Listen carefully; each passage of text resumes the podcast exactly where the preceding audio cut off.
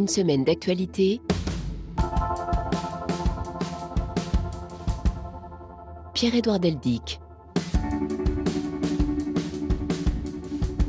Bonjour, merci d'être au rendez-vous. Afin de vous proposer quelques repères dans l'actualité, nous allons retenir les faits saillants de ces sept derniers jours grâce au reportage de la rédaction et le commentaire de notre invité aujourd'hui, Sylvie Berman, diplomate, ancienne ambassadeur de la France à Pékin, Moscou, Londres, et diplomate euh, qui a occupé d'autres postes d'ailleurs, nous le verrons. Autant dire que son expérience des affaires internationales nous intéresse. Nous partirons aujourd'hui pour l'Ukraine, les États-Unis et Israël notamment.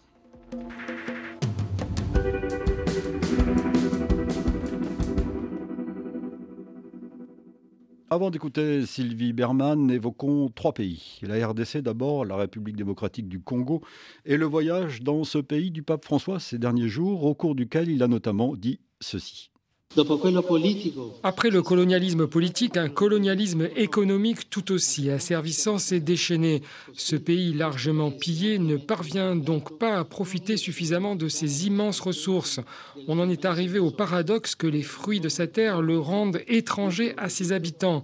Le poison de la cupidité a ensanglanté ses diamants. C'est un drame devant lequel le monde économiquement plus avancé ferme souvent les yeux, les oreilles et la bouche. Mais ce pays et ce continent méritent d'être respecté et écouté. Il mérite attention. Retirez vos mains de la République démocratique du Congo. Retirez vos mains de l'Afrique. Cessez d'étouffer l'Afrique. Elle n'est pas une mine à exploiter ni une terre à dévaliser. Que l'Afrique soit protagoniste de son destin. L'Afrique del suo destino. Et nous reviendrons tout à l'heure sur ce voyage du pape François en République démocratique du Congo, voyage qui a drainé des foules. Partons maintenant pour la Birmanie. Mercredi était un jour anniversaire. Cela fait deux ans que les militaires y ont pris le pouvoir, emprisonnant notamment l'icône de la démocratie, comme on dit, Aung San Suu Kyi, et entraînant une guerre civile. Des élections sont censées se tenir cette année à Rangoon. Juliette Verlin. Demandez à n'importe qui dans la rue, on vous répondra la même chose. Le général Min Aung se voit déjà président. Deux ans après le coup d'État et l'installation de son administration militaire, celui qui s'est autoproclamé Premier ministre a l'air de suivre la Constitution à laquelle il tient tellement, qui le pousse à enfin lever l'état d'urgence dans le pays et à organiser des élections dans les six prochains mois. La plupart des partis pro-démocratie refusent de participer, donc la victoire des partis pro-militaires semble inévitable. À Rangoon, le recensement de la population est presque terminé et l'administration en profite pour vérifier si les familles n'hébergent pas un opposant politique ou deux. La vie a repris tant bien que mal, le prix des denrées alimentaires a doublé en deux ans, mais les salaires sont restés les mêmes. L'anniversaire du coup d'État est vécu avec morosité, et une partie de la population a décidé, comme l'année dernière, de rester à la maison en une forme de protestation silencieuse. Et finalement, la junte a prolongé mercredi de six mois l'état d'urgence en vigueur donc en Birmanie depuis le coup d'État.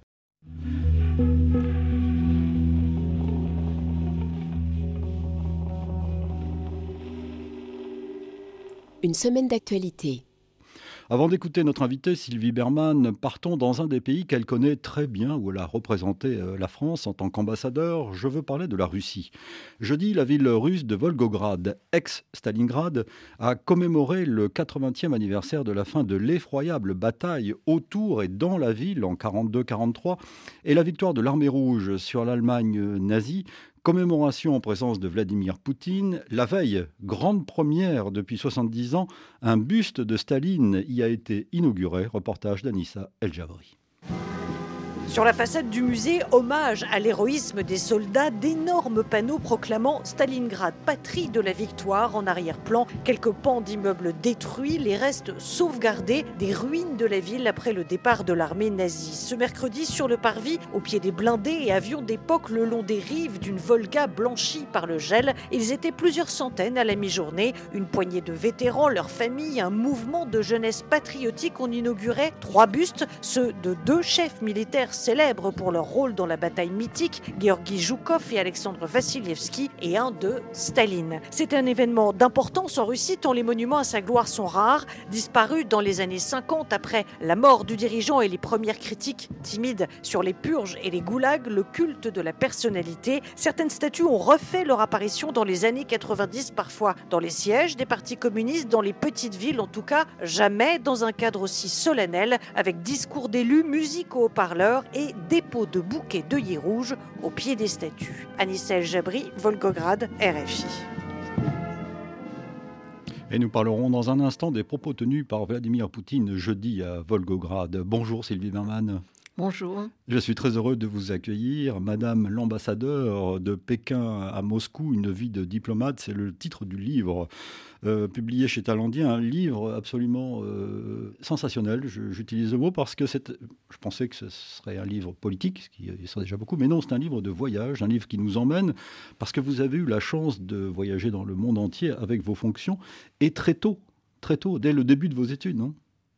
Euh, oui, puisque euh, j'étais euh, étudiante à Sciences Po et comme j'étais étudiante au Langzhou aussi où j'apprenais le chinois, j'avais eu une bourse pour aller à Pékin et j'avais demandé une suspension d'études à Sciences Po à une époque où les années de césure n'existaient pas et on m'a dit que j'allais perdre mon temps dans un pays sans avenir. C'était la Chine d'avant. Et c'était la Chine d'avant, c'était la Chine maoïste parce que je suis arrivée dix jours après la mort de, de Mao, mais l'enseignement qu'on avait restait inspiré par le maoïsme puisque j'ai travaillé euh, en commune populaire où j'ai repiqué du, riz. Les communes populaires ont disparu euh, ensuite. J'ai travaillé en usine aussi. C'était euh, des étudiants ouvriers paysans soldats puisque c'était les seuls qui avaient le droit de faire des études à cette époque-là. Ouais, c'est une vie de, diplomate qui, a traversé des, des époques. Le sous-titre de ce livre, c'est Comment j'ai vu le monde changer. À chaque poste où vous avez été, vous avez eu la chance de vivre des événements hors du commun.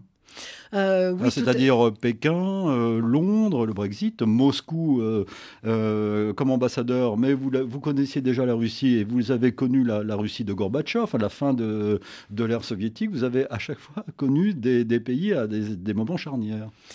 oui, tout à fait. J'ai eu de la chance quand j'étais, bon là j'étais encore étudiante, mais j'ai assisté à la chute de la bande des quatre et l'arrestation en Chine, l'arrestation de la veuve de Mao, euh, c'est la fin officielle de la révolution euh, culturelle qui aura duré pour les Chinois dix ans. Je suis retournée comme jeune diplomate à, l'époque euh, de Deng Xiaoping, donc du début des réformes, et puis j'ai connu l'arrivée de Xi Jinping au pouvoir avec un pays misérable devenu en 30 ans la deuxième puissance économique mondiale. J'ai connu, comme vous l'avez dit, la fin de l'Union soviétique avec la perestroïka, la glasnost de Gorbatchev j'ai eu la, chance de voir euh, Gorbatchev en personne quand je suis retournée euh, dans cette Russie qui est la Russie de, Poutine, euh, qu'on connaît aujourd'hui, même si ces années-là étaient plus calmes qu'aujourd'hui. Le Royaume-Uni, quand je suis arrivée, on m'a dit que j'allais m'ennuyer parce qu'il se passait jamais rien, et j'ai eu euh, effectivement euh, toute la campagne et le Brexit, et même euh, les Nations Unies.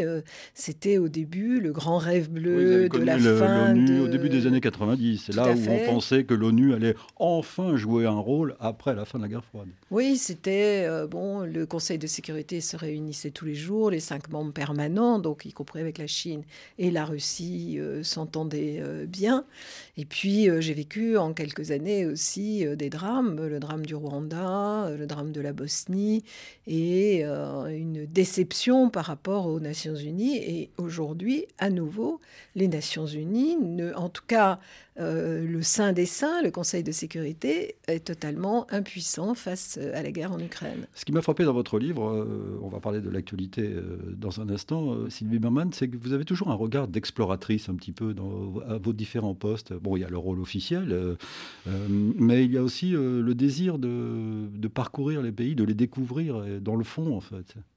Oui, tout à fait. D'abord parce que je trouve que euh, la géographie, c'est très important dans un pays. C'est-à-dire que selon que c'est un petit pays, euh, un grand pays, le plus vaste pays euh, du monde, comme c'est le cas de la Russie, le plus peuplé, comme c'est le cas de la Chine, avec des différences, parce que finalement, de Moscou à Vladivostok, vous avez la même culture. En Chine, au contraire, quand vous voyagez, vous changez de province, vous changez de langue, vous changez de cuisine, tout change. Donc c'est effectivement un monde en donc il y a une grande différence, mais je pense que c'est très important. Et j'ai voulu en général les parcourir en train parce que je pense qu'on comprend mieux la notion de distance. Le fait qu'il y ait 11 fuseaux horaires en Russie compte. Vous ne pouvez pas gérer le pays de la même façon qu'un petit pays. Et puis les, euh, les gens m'intéressent. C'est-à-dire que j'ai essayé de voir tout le monde dans tous les milieux, puis y compris euh, dans les voyages en train, de parler, d'essayer de comprendre. Donc une ambassadrice, un ambassadeur euh, n'est pas dans sa tour d'ivoire Non. Peut ne pas l'être peut ne pas l'être absolument. C'est-à-dire que bon, le plus intéressant, c'est pas euh, d'être dans son bureau, mais c'est euh, d'être à l'extérieur, de rencontrer des gens professionnellement, l'administration présidentielle, le ministère des Affaires étrangères ou les ministères économiques pour promouvoir les projets français. Mais euh, c'est aussi de rencontrer des opposants, des, des intellectuels, des journalistes, et puis des gens qu'on rencontre comme ça pendant les voyages. Et c'est toujours très intéressant. Vous connaissez Volgograd, ex Stalingrad. Vous avez écouté le reportage d'Anissa El-Jabri avec beaucoup d'attention. Vous écrivez dans, ce livre, Sylvie Merman, Vladimir Poutine entend s'inscrire aujourd'hui dans la lignée des grands tsars, depuis Ivan le Terrible jusqu'au tsar rouge, Staline, en passant par Pierre le Grand et Catherine II. Oui, alors euh, d'abord sur Volgograd. Euh, Volgograd s'appelle Stalingrad deux, trois jours par an et euh, y compris évidemment le, jour anniversaire. Euh, c'est un lieu très très émouvant euh, de destruction totale et je dois dire que avec cette immense statue, avec la, la, plus grande statue, mais qui est quand même émouvante. C'est monumental, c'est patriotique, mais c'est quand même à Stalingrad que s'est joué le, sort du monde et le sort de, de l'Europe avec sur un, cette résistance, une superficie assez limitée, c'est incroyable et j'avais été très frappée parce qu'il y avait des photos des destructions et du coup, euh, quand les Russes ont fait ça eux-mêmes à Kharkiv, ça a, été, euh, ça a été un choc aussi. En ce qui concerne Staline, quand j'étais en Russie à l'époque de la perestroïka, enfin en Union soviétique, Staline était euh, le mauvais, Lénine était le bon. Euh, Staline, c'était une dérive du euh, communiste léninisme, même si maintenant on se fait pas trop d'illusions non plus sur le moment où, euh, en fait, le totalitarisme a commencé, parce que c'est aussi sous Lénine. Mais avec Poutine, ce qui était frappant, c'est qu'effectivement, il détestait Lénine, parce qu'il pense qu'il avait affaibli le, pays, surtout en donnant cette faculté aux républiques de devenir indépendantes. Et il veut d'ailleurs le chasser des murs du Kremlin, où il y a son, mausolée. Et en revanche, une fascination pour euh, Staline, euh, l'homme de, la, l'homme de la victoire. Et il y a un musée en plein air euh, qui est un peu euh, une annexe de la galerie Tretiakov à, Moscou, qui s'appelle le Muséon, pas loin de l'ambassade. Et là, vous avez euh, une statuaire communiste, les anciens secrétaires généraux. Vous avez Dzerzhinsky, qui a fondé la Tchéka, devenue le KGB, puis le FSB. Et vous avez la, une grande statue de Staline. derrière, des pierres où il y a fait, c'est les figures de, ceux qui, là, euh, euh, et qui ont été au goulag. Mais aujourd'hui, effectivement, euh, il y a de plus en plus des fleurs devant cette statue, alors que le but était pédagogique et de montrer qui était réellement Staline. Mais là, il y a une résurgence, et je l'ai entendu assez souvent. Ah, nous allons parler de Poutine dans un instant. Il faut d'abord noter, et nous continuons à à parler de l'actualité, Sylvie Berman, notez que la France va fournir à l'Ukraine 12 canons César supplémentaires dans les semaines qui viennent, en plus des 18 pièces euh, déjà livrées, ainsi que des moyens antiaériens. Le président du Parlement ukrainien, Ruslan Stefanchuk, a pris la parole devant l'Assemblée nationale à Paris euh, cette semaine et il a demandé au gouvernement français d'aller encore plus loin. Pierrick Bonon. Donnez-nous les ailes de notre victoire. À la tribune du Palais Bourbon, Ruslan Stefanchuk réclame à la France des avions de combat et des chars lourds, seule façon, selon le président du Parlement ukrainien, de protéger l'Ukraine, mais aussi l'Europe. Nous voulons voir parmi les léopards, les Abrams, les Challengers, les Leclerc français, mais également les Mirages et les Rafales. Les députés français applaudissent longuement le leader ukrainien, mais se montrent très réticents, à commencer par le chef de file des communistes, André Chassaigne, qui demande que soit organisé ici même un débat sur la position de la France concernant la livraison d'armes. Un débat que réclament d'autres groupes, dont le Rassemblement national, par la voix de Marine Le Pen. Si nous comprenons la politique de livraison d'armes défensives, il est légitime de s'interroger sur une poursuite de l'escalade dont l'issue nous est inconnue. La Première ministre Elisabeth Borne ne répond pas aux oppositions, mais rappelle au président du Parlement ukrainien la doctrine de la France. D'abord, notre aide ne doit pas provoquer d'escalade. Ensuite, elle doit être utile et efficace rapidement. Enfin, elle ne doit pas affaiblir nos propres capacités de défense. Trois principes qui empêchent la France de fournir des chars Leclerc et des Rafales à l'Ukraine pour l'instant. Ukraine, où les autorités semblent être déterminées à lutter contre la corruption désormais. Mercredi, par exemple, la police et les services spéciaux ont effectué une vague de perquisitions au domicile de plusieurs membres de l'administration, d'oligarques et d'un ancien ministre de l'Intérieur. Ces perquisitions ont eu lieu à deux jours d'un sommet Union européenne-Ukraine qui s'est tenu à Kiev hier vendredi. On vous en parle dans nos journaux ce matin. Correspondance de Stéphane Sioron. Igor Kolomoïski, longtemps troisième fortune d'Ukraine, était encore vêtu d'un banal survêtement d'intérieur lorsque les hommes du SBU, les services de sécurité ukrainiens, ont fait irruption dans une de ses résidences pour des motifs qui n'ont pas encore été divulgués. Même traitement à l'égard d'Arsène Avakov, l'ancien puissant ministre de l'Intérieur de 2014 à 2021 sous Petro Poroshenko et sous Volodymyr Zelensky. Mercredi, plusieurs dizaines de perquisitions se sont déroulées à différents niveaux de l'administration dans tout le pays et l'intégralité de la direction des douanes a été limogé. Ce tour de vis intervient quelques jours après la révélation d'un scandale sur des appels d'offres douteux au sein du ministère de l'Intérieur et il semble que Volodymyr Zelensky, qui dispose désormais d'une popularité et d'une autorité politique comme aucun président ukrainien ces 30 dernières années, comprend que l'accélération du soutien financier et militaire des Occidentaux envers l'Ukraine dépend de la lutte contre la corruption à l'intérieur du pays, quitte à neutraliser les hommes qui, comme Kolomoïski et Avakov, l'ont porté au pouvoir il y a 4 ans. Sylvie Berman, vous qui connaissez bien la Russie, il faut noter que presque un an après le début de l'offensive en Ukraine, que le Kremlin appelle toujours d'ailleurs opération spéciale, l'économie russe se montre bien plus résiliente que prévu. À Moscou, retrouvons Anissa El Jabri. L'onde de choc des sanctions atteint jusqu'à l'étranger proche de la Russie. Ce lundi, McDonald's a annoncé son départ du Kazakhstan. La cause, l'interdiction de se fournir en viande russe selon Bloomberg. Comme en Russie, la chaîne de magasins pourrait renaître sous un autre nom. 21 restaurants sur 24 sont d'ailleurs restés ouverts dans le pays. Pour le Coca-Cola, c'est un autre voisin qui fournit. L'Ouzbékistan fabrique sur son territoire et livre en Russie. Résultat, les prix de ce produit ont grimpé en moyenne de 20% les rayons. Pour ceux pour qui l'original importe peu, a fait son apparition sa version russe, le Dobry Cola, qu'on peut traduire par bon cola, prix imbattable. La substitution prend en revanche, et c'est évident, beaucoup plus de temps dans l'industrie, l'aviation par exemple. Ce lundi encore, Aeroflot rendait public son plan 188 avions sur 349 hors de la flotte d'ici 2030. Leur remplacement futur par des appareils russes sont maintenant s'il est trop dangereux de faire voler Boeing et Airbus. Le marché s'est de toute façon restreint sans liaison directe avec l'Occident, Aeroflot a réduit de moitié ses prévisions de trafic à 65 millions de passagers d'ici 2030.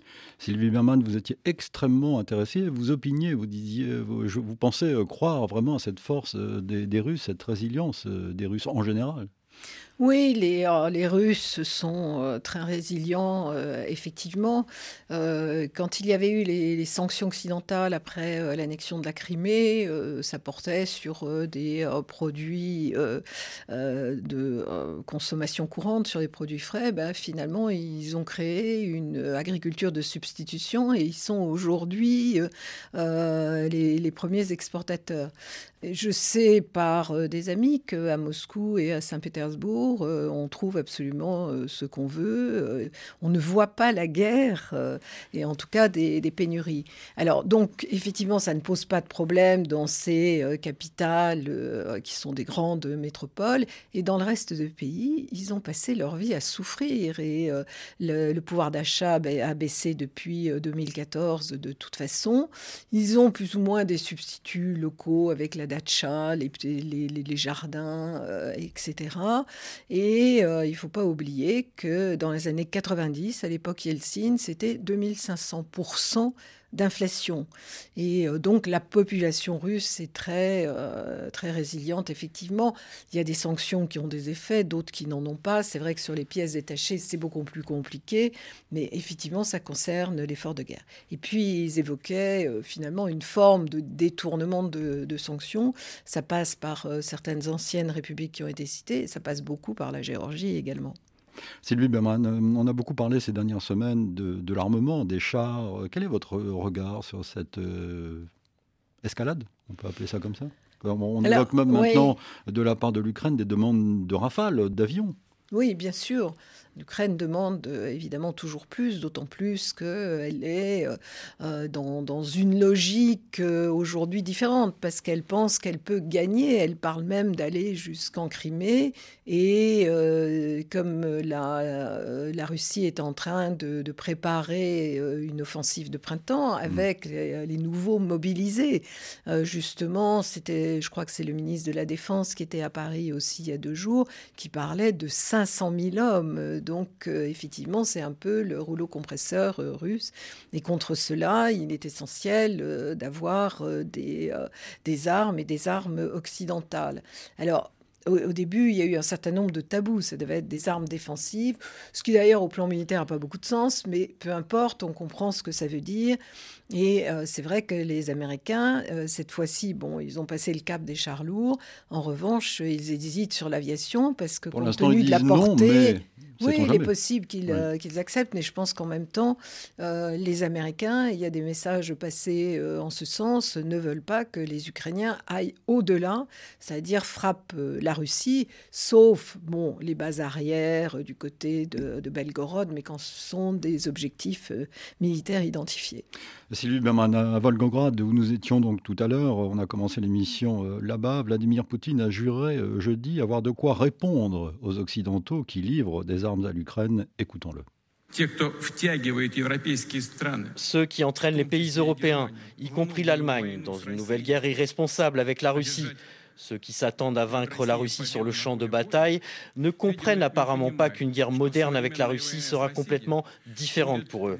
Nous n'envoyons pas nos chars à leurs frontières, mais nous avons de quoi répondre à ceux qui nous menacent. Et l'utilisation de véhicules blindés ne mettra pas fin à ce qui se déroule. Je parlais tout à l'heure du nouveau tsar, euh, selon vous, euh, Poutine, euh, Sylvie Berman.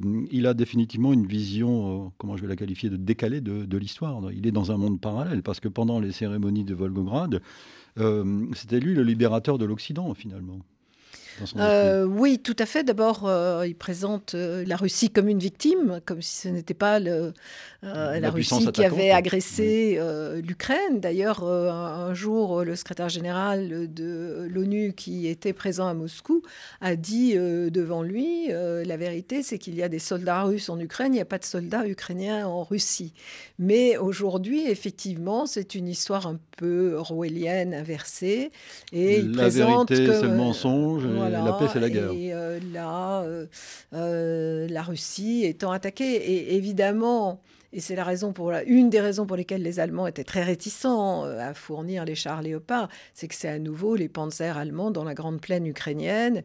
Et euh, à partir de euh, Volgograd, évidemment, c'est un discours de propagande facile à entendre. La réalité, c'est que la majorité de la population russe y croit, puisqu'effectivement, ils voient ces armements occidentaux et ils considèrent qu'ils sont attaqués par l'Occident. Donc ça renforce le soutien à Poutine aussi et ça renforce ce, sentiment euh, patriotique des, euh, des, Russes.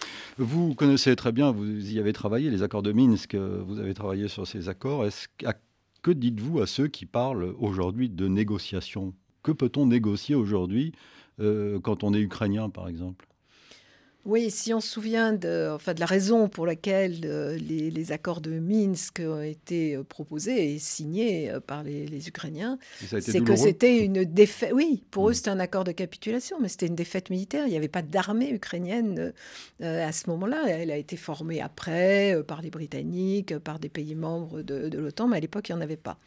Et euh, tout au début de la guerre, vers mars-avril, euh, Volodymyr Zelensky avait fait des propositions de paix et qui incluaient un gel de 15 ans sur la situation de la Crimée. Mais il n'est plus du tout dans cette logique-là, puisque aujourd'hui, il y a des contre-offensives ukrainiennes et que l'Ukraine espère reconquérir tout le territoire occupé. Du côté russe, de toute façon, Poutine a dit très clairement des négociations, oui, mais à condition de reconnaître la nouvelle réalité territoriale. Et la nouvelle réalité territoriale, c'est quand même 15% du territoire ukrainien occupé, c'est-à-dire plus qu'avant février 2014. Donc ce n'est pas du tout acceptable pour, pour les Ukrainiens. Et donc c'est le temps de la guerre. Vous connaissez tous les officiels, comme on dit, du, Kremlin. Vous les avez côtoyés, vous avez travaillé avec eux, à commencer par Lavrov, Lavrov, le ministre russe des Affaires étrangères. Ils ont changé radicalement de position depuis, depuis un an. Ils se sont durcis considérablement. Medvedev, même chose Oui, tout à fait. Alors, je ne sais pas quelle est leur position réelle dans leur fort intérieur. Euh, je pense qu'ils ont mesuré les, conséquences de, euh, l'annonce de la guerre, mais aujourd'hui, ils sont sur une ligne ultranationaliste. Donc, euh, Sergei Lavrov, que j'ai bien connu à New York, puisque j'étais à la mission française auprès des Nations Unies quand il était le représentant permanent de, la Russie, c'est quelqu'un qui était admiré. C'était une des stars de l'ONU. Il était ferme, mais c'était un bon négociateur et les compromis étaient possibles. Aujourd'hui, il a totalement changé et euh, bon, reprend la rhétorique euh, de Vladimir Poutine. Il est même allé plus loin sur, euh, sur Israël, des origines juives de Hitler qui ont choqué évidemment le gouvernement israélien. Et d'ailleurs, la Russie, pas lui, mais bon, s'est excusé là-dessus. Quant à Medvedev, effectivement, il passait pour un pro-occidental modéré. il l'était dans ses relations à l'époque et je l'ai encore vu il y a 3-4 ans parce que euh, Premier ministre Édouard Philippe l'avait invité au Havre et ça a été une journée euh, tout à fait cordiale et on n'avait pas euh, l'impression d'avoir en face de nous, bien au contraire, un ennemi de l'Occident, comme il se déclare aujourd'hui avec un extrémisme incroyable. Mais justement, ils sont devenus comme ça parce qu'ils ont peur. On a du mal à comprendre cette attitude aussi radicale et aussi rapide. Alors, je crois euh, qu'ils n'ont pas le choix. Vous ne pouvez pas, dans un système comme ça, euh, manifester un désaccord et démissionner. D'ailleurs, euh, la gouverneure de la Banque centrale, qui est excellente, avait été tentée de démissionner d'après ce qu'on nous a dit. C'était plutôt une libérale hein, dans le passé. Quant à Sergei Lavrov, il essaie de tenir des propos, à part ce qu'il a dit sur Israël, qui, enfin sur Hitler, qui paraissent à peu près rationnels sauf qu'il oublie qu'en parlant de deux poids, deux mesures pour l'Occident, se référant à la guerre en Irak, toujours cette référence, au Kosovo, euh, toujours, ce mm. qui peut être fondé. Mm. Mais si euh, la, Russie n'avait pas été euh, l'agresseur. Donc je pense qu'aujourd'hui, ils n'ont pas le choix. chacun dans son style, mais c'est vrai que Medvedev, c'est le plus étonnant, parce qu'il dit on n'a qu'à fermer toutes ces ambassades occidentales, on ne sait pas à quoi elles servent, il parle de haine. Euh, est-ce qu'il veut s'inscrire euh, dans euh, la succession Parce qu'il est considéré comme un faible hein, en Russie, Medvedev, non pas comme un fort. Et donc c'est un moyen de montrer qu'il est plus royaliste que le roi.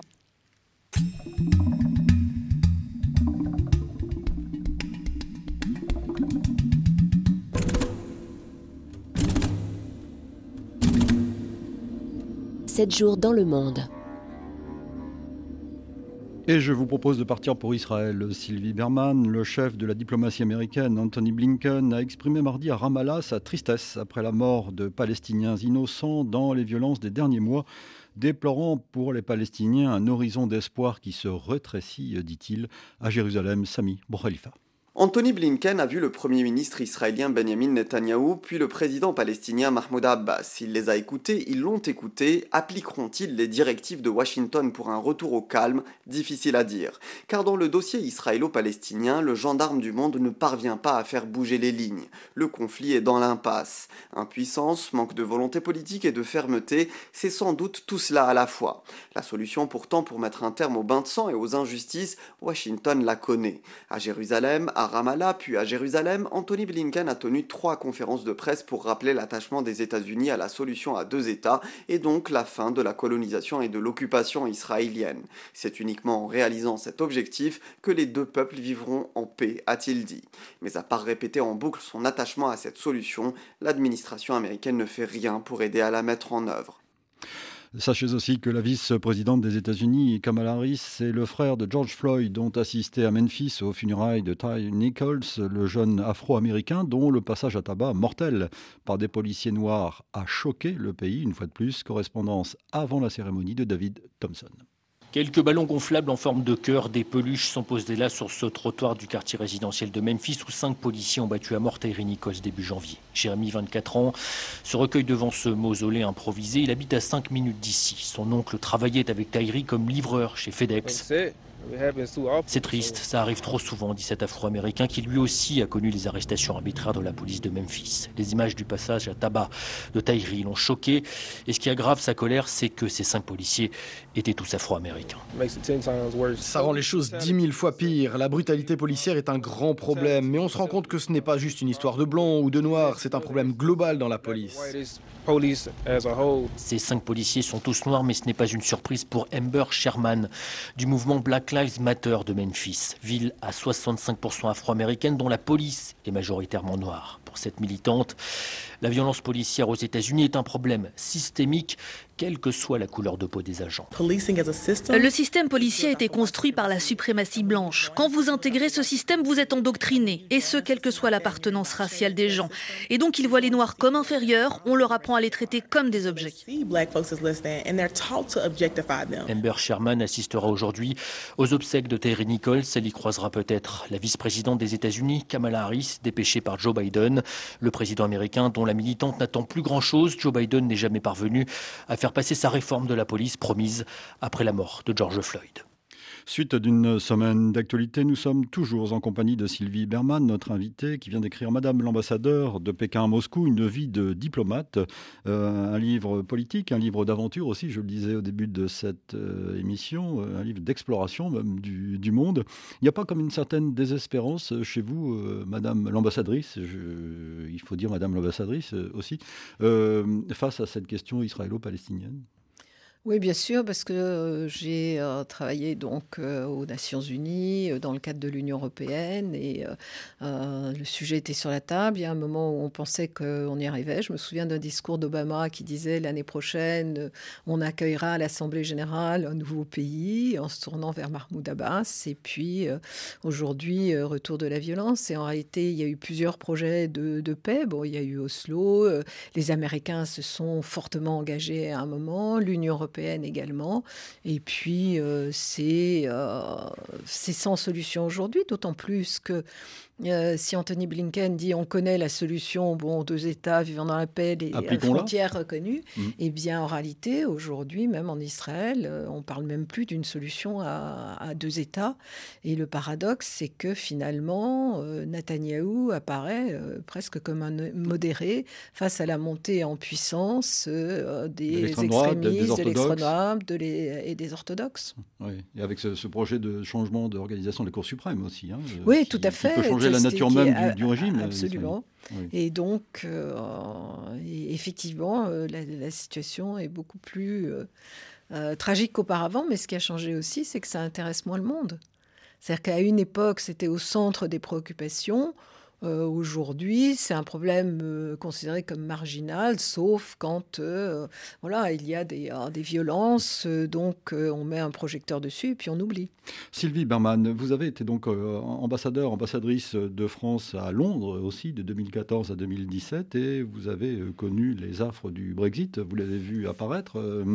L'actualité de ces derniers jours, ce sont aussi des manifestations, la colère sociale, comme on dit, qui, qui s'exprime. et visiblement, beaucoup de Britanniques euh, regrettent aujourd'hui d'avoir voté pour le Brexit. Oui, ça a pris beaucoup de temps parce que, euh, en fait, comme il y a eu euh, après le Covid, début de la guerre en Ukraine, euh, les Brexiteurs qui étaient au pouvoir disaient bah, c'est la même chose dans les autres pays européens. Et aujourd'hui, le constat qui est fait, c'est que c'est pas du tout la même chose et que c'est bien le, Brexit qui est la cause de cette situation économique désastreuse, puisque le FMI a, classé les pays en termes de croissance et je crois que le Royaume-Uni vient même en Europe après la, Russie. Donc c'est dire effectivement l'effondrement. Toutes les catégories sociales sont aujourd'hui en, grève, puisqu'il y a eu même eu des grèves d'avocats. Enfin, c'est. J'étais à Londres il y a, une semaine, hein, et d'ailleurs aujourd'hui tout le monde parie sur la victoire des travaillistes, mais les travaillistes n'osent pas non plus critiquer le Brexit parce qu'il y a une bonne partie des électeurs de ce qu'on appelle le mur rouge, qui était euh, effectivement traditionnellement acquis euh, au parti euh, Labour, eh bien, étaient brexiteurs par crainte de l'immigration ou pour plusieurs autres raisons. Donc c'est très très difficile. Ce qui est important, c'est qu'il y ait un rapprochement avec l'Union européenne. Je recommande pour l'anecdote, mais ce n'est pas anecdotique, ça fait aussi partie de la diplomatie, la présentation de vos lettres de créance à la reine d'Angleterre quand vous avez été nommé. C'est un grand moment de protocole.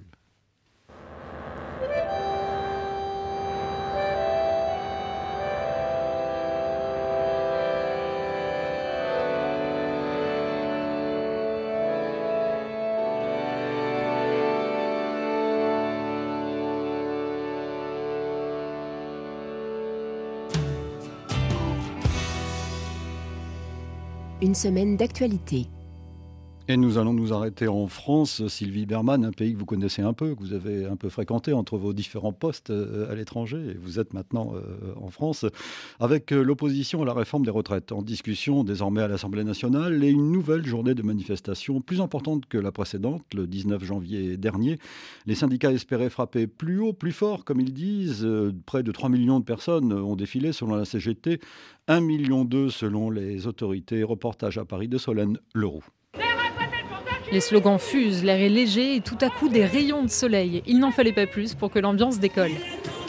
Manteau de cuir et grandes lunettes, Julia se balade dans le cortège. C'est l'une des premières manifestations de la lycéenne de 16 ans. Je ne veux pas travailler toute ma vie pour, au final, vivre vraiment au minimum du confort. 64 ans, t'es vieux à 64 ans. Pardon pour les sexagénaires qui nous écoutent. Un peu plus loin, justement, Christine, professeure à la retraite, la place des femmes dans la réforme l'inquiète. On veut mettre les congés parentaux, les intégrer dans les retraites, mais les femmes qui n'ont pas eu la possibilité de prendre un congé parental parce que financièrement elles ne pouvaient pas, celles-là, elles sont les dindons de la farce. Et c'est l'un des arguments du gouvernement. Ce projet se veut plus favorable pour les femmes. Avec sa doudoune arc-en-ciel sur le dos, Benjamin, 30 ans, ne risque pas de perdre ses amis. Pour lui, le combat ne se limite pas à aujourd'hui. C'est presque euh, les fois d'après où c'est important sur le long terme que ça tienne cette mobilisation et que ce soit pas juste un coup d'éclat, que ce soit un truc qui dure dans le temps long parce qu'il n'y a que ça qui euh, les fera bouger parce qu'ils vont commencer à se dire euh, ok en fait il y a un vrai mouvement dans le pays. Une attitude partagée par les syndicats. Deux nouvelles journées de mobilisation sont prévues les 7 et 11 février. La retraite est à nous on s'est battu pour la gagner, on se battra pour la garder.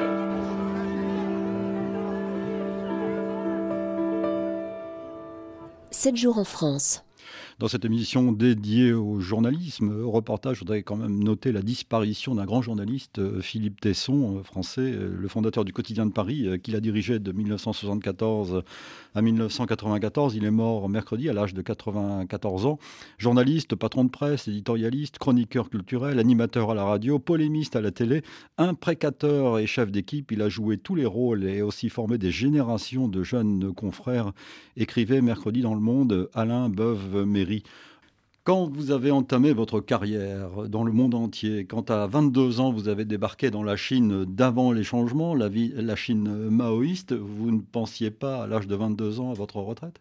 Non, sûrement pas. J'étais euh, passionnée par euh, le monde euh, que j'avais envie de, découvrir.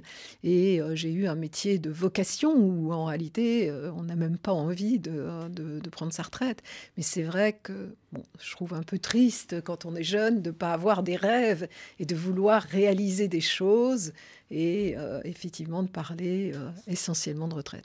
Il nous faut nous arrêter un court instant, euh, Sylvie Berman, sur le métier de diplomate, qui est en quelque sorte remis en question aujourd'hui en France. Il y a une grande réforme du, Quai d'Orsay, c'est en cours, ou un audit, où il se passe des choses au Quai d'Orsay, car visiblement, la présidence, Emmanuel Macron, veut changer l'organisation de la, de la diplomatie française.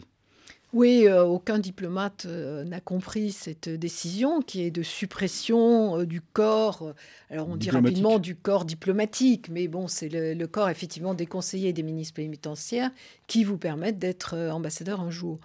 Or, euh, le Quai d'Orsay est reconnu euh, comme un service diplomatique d'excellence dans le monde entier. Un jour, le Foreign Office euh, britannique, qui est aussi excellent, avait fait un sondage parmi les diplomates britanniques et ils avaient estimé que le meilleur service diplomatique au monde, c'était le Quai d'Orsay. Donc pourquoi détruire quelque chose qui fonctionne bien?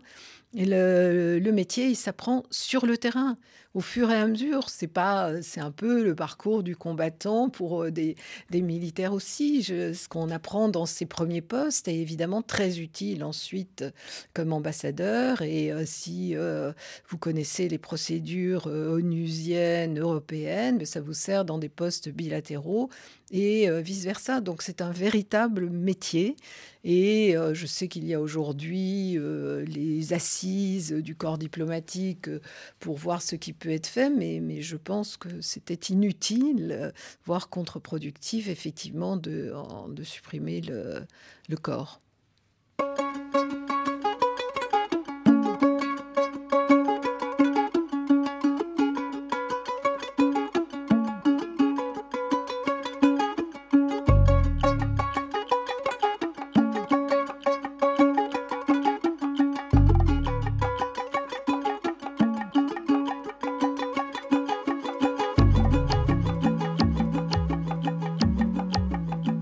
Écrire par courriel semaine.actu.rfi.fr. Merci pour vos messages. Continuez à nous écrire. Euh, Sylvie Berman, je salue quelques auditeurs comme je le fais euh, chaque samedi dans cette émission. Bonjour aujourd'hui au professeur Daouda Bari à Nouakchott, fidèle auditeur. Il salue tous ses anciens et nouveaux élèves. Un salut à Gaspard et à Guillaume à Abidjan, à Jafarou à Niamey, à Alpha à Conakry. Bonjour à Théodore à Cotonou, à Félix Junior à Kinshasa, à Gagnou au Bénin et à Ake N'Djamena.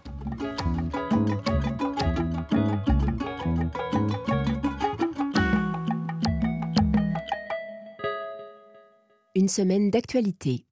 Partons pour l'Afrique maintenant, Sylvie Berman. Et donc, rappelons que le pape François est donc arrivé à Kinshasa mardi, une première visite en République démocratique du Congo, 38 ans après celle de Jean-Paul II. Et de son côté, à cette occasion, le président Félix Tshisekedi a prononcé un discours très politique à l'occasion de cette venue du pape François, discours dans lequel il a de nouveau accusé les pays voisins du conflit dans l'Est de la République et notamment le Rwanda. Ce malheur qui dure depuis près de 30 ans fait aujourd'hui partie de notre territoire en proie à ces violences et fait de cette zone une zone en rupture de paix où, outre les groupes armés, les puissances étrangères avides de minerais contenus dans notre sous-sol commettent, avec l'appui direct et lâche de notre voisin le Rwanda, de cruelles atrocités faisant ainsi de la sécurité le premier et grand défi du gouvernement. Je saisis donc cette occasion pour vous remercier de vive voix, au nom de l'ensemble de la population congolaise, pour l'intérêt que vous avez toujours accordé à la situation sécuritaire de notre pays dans vos prières ferventes pour la paix dans sa partie Est. Terminons notre voyage au Mali. Euh, Sylvie Berman, au Mali, des experts euh, de l'ONU exigent une enquête sur les possibles crimes, disent-ils, de l'armée malienne et du groupe Wagner. C'est ce qu'a annoncé mardi le Conseil des droits de l'homme des Nations Unies, que vous connaissez bien, qui a mandaté ces experts indépendants, spécialistes des sujets liés au mercenariat, à la torture ou encore aux minorités. Ces experts ont été mandatés par l'ONU mais ne sont pas salariés des Nations Unies et ont travaillé à titre bénévole. Leur parole est d'ailleurs plus libre que celle des Nations Puisqu'il cite sans détour le groupe Wagner, David Bachet. Il dénonce des exécutions horribles, des charniers et assure que la plupart des victimes appartiennent à la minorité Peul. Les experts mandatés par l'ONU exigent donc une enquête indépendante et immédiate et nomment clairement les auteurs de ces possibles crimes internationaux. Yelena Aparak, membre du comité d'experts. C'est les opérations militaires conduites conjointement entre le groupe Wagner et les forces armées maliennes. Ces massacres et ces abus sont conduits de façon presque systématique On a vu des corps décapités, des exécutions extrajudiciaires. On a des informations sur les viols, sur les disparitions forcées ça peut être qualifié comme crime de guerre, voire crime contre l'humanité dans certains cas. Les experts onusiens citent les opérations militaires menées à Niaouro, Gouni, Fakala ou surtout à Moura en mars dernier avec plusieurs centaines de personnes exécutées. La MINUSMA et l'armée malienne ont déjà annoncé avoir mené leurs propres enquêtes sur Moura. À ce jour, ni l'une ni l'autre n'ont été publiées. Yelena Aparak déplore un climat d'impunité. Il n'y a pas de suite des enquêtes, euh, il y a des actes de torture contre ceux qui souhaitent porter des plaintes. Donc on est vraiment très inquiet sur ce climat d'impunité et d'intimidation de tous ceux qui pouvaient éventuellement témoigner, apporter des informations. Les autorités maliennes de transition, qui n'ont pas encore réagi officiellement, présentent toujours les supplétifs russes de l'armée malienne comme de simples instructeurs et démentent systématiquement les allégations d'exaction. Elles démentent également tout ciblage de la communauté Peul. Sylvie Berman, euh, quel regard portez-vous sur ce qu'on vient d'entendre, vous qui avez été euh, directrice du département notamment des droits de l'homme euh, au, Quai d'Orsay de 2005 à, à 2011 le Mali euh, D'abord, euh, ben, on parlait de la RDC avant. C'est vrai qu'il y a des violations des droits de l'homme depuis, euh, depuis très longtemps. au Mali, là, c'est le cas effectivement des, milices Wagner. Elles sont sans foi ni loi en réalité. Et puis, on sait maintenant d'ailleurs que Prigogine recrute dans les prisons et des, des délinquants et des délinquants très, très durs, très dangereux. dangereux. effectivement, on a eu des échos de, violations des droits de l'homme par ces milices, donc c'est très bien qu'il y ait une enquête euh, indépendante sur, euh, sur le sujet.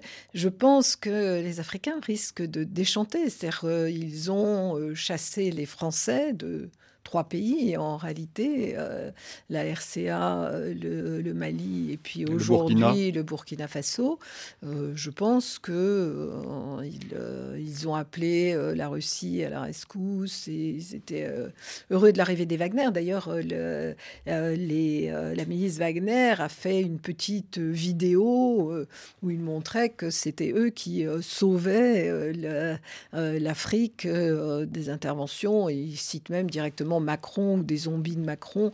Et euh, donc, euh, leur comportement bon, a déjà été plus ou moins documenté. Non, mais encore une fois, c'est très bien qu'il y ait une enquête indépendante sur le sujet. Indépendante et avec des, des, des, spécialistes qui ont la liberté de parole, ce qui mmh. tendrait à montrer que les diplomates ne l'ont pas. Bah, les diplomates euh, ont un droit de, enfin plutôt un devoir de, de réserve, et surtout quand vous êtes en poste à l'étranger, euh, vous essayez euh, de faire en sorte que les relations entre euh, deux pays soient, stabilisées, vous n'essayez pas de les dégrader. Et d'ailleurs, ce qui est intéressant, c'est quand il y a des critiques, elles ne sont pas formulées par l'ambassade accréditée, elles sont formulées par la capitale, donc à Paris en, l'occurrence, mais tous les pays fonctionnent de la, même manière. en revanche, il arrive que des ambassadeurs souffrent de crise entre deux, pays. Par exemple. Oui, c'est rarissime, hein, euh, mais c'est arrivé euh, en Afrique, hmm. effectivement, et j'en ai euh, connu. Mais c'est rarissime, c'est-à-dire qu'il y a des expulsions de diplomates sous des prétextes variés. Le rappel de l'ambassadeur, c'est quand même une quasi-rupture diplomatique. Ça ne vous est jamais arrivé? Non. Merci Sylvie Berman. Madame l'ambassadeur de Pékin à Moscou, une vie de diplomate, comment j'ai vu le monde changer? C'est un livre formidable qui humanise en fait le, le métier de diplomate, euh, d'ambassadrice ou d'ambassadeur, donc chez Talandais Merci. Une semaine d'actualité réalisée évidemment par Vanessa Rovensky. Nous vous donnons rendez-vous demain pour notre magazine Idée cette fois et nous parlerons de ce que nous devons à la civilisation de la Grèce antique. Nous parlerons en effet de l'héritage grec dans la langue française notamment et nous vous proposerons même une dictée uniquement avec des mots à la racine grecque. Nous reviendrons aussi sur la mort de Socrate, le philosophe euh, Socrate. Tout cela avec nos deux invités, Sandrine Alexandre et Caroline Fourgeot-Laville. Idée demain dimanche, 15h10 temps universel, 16h10 heure de Paris. Bon week-end, bonne semaine. Dans un instant, nouveau journal sur RFI.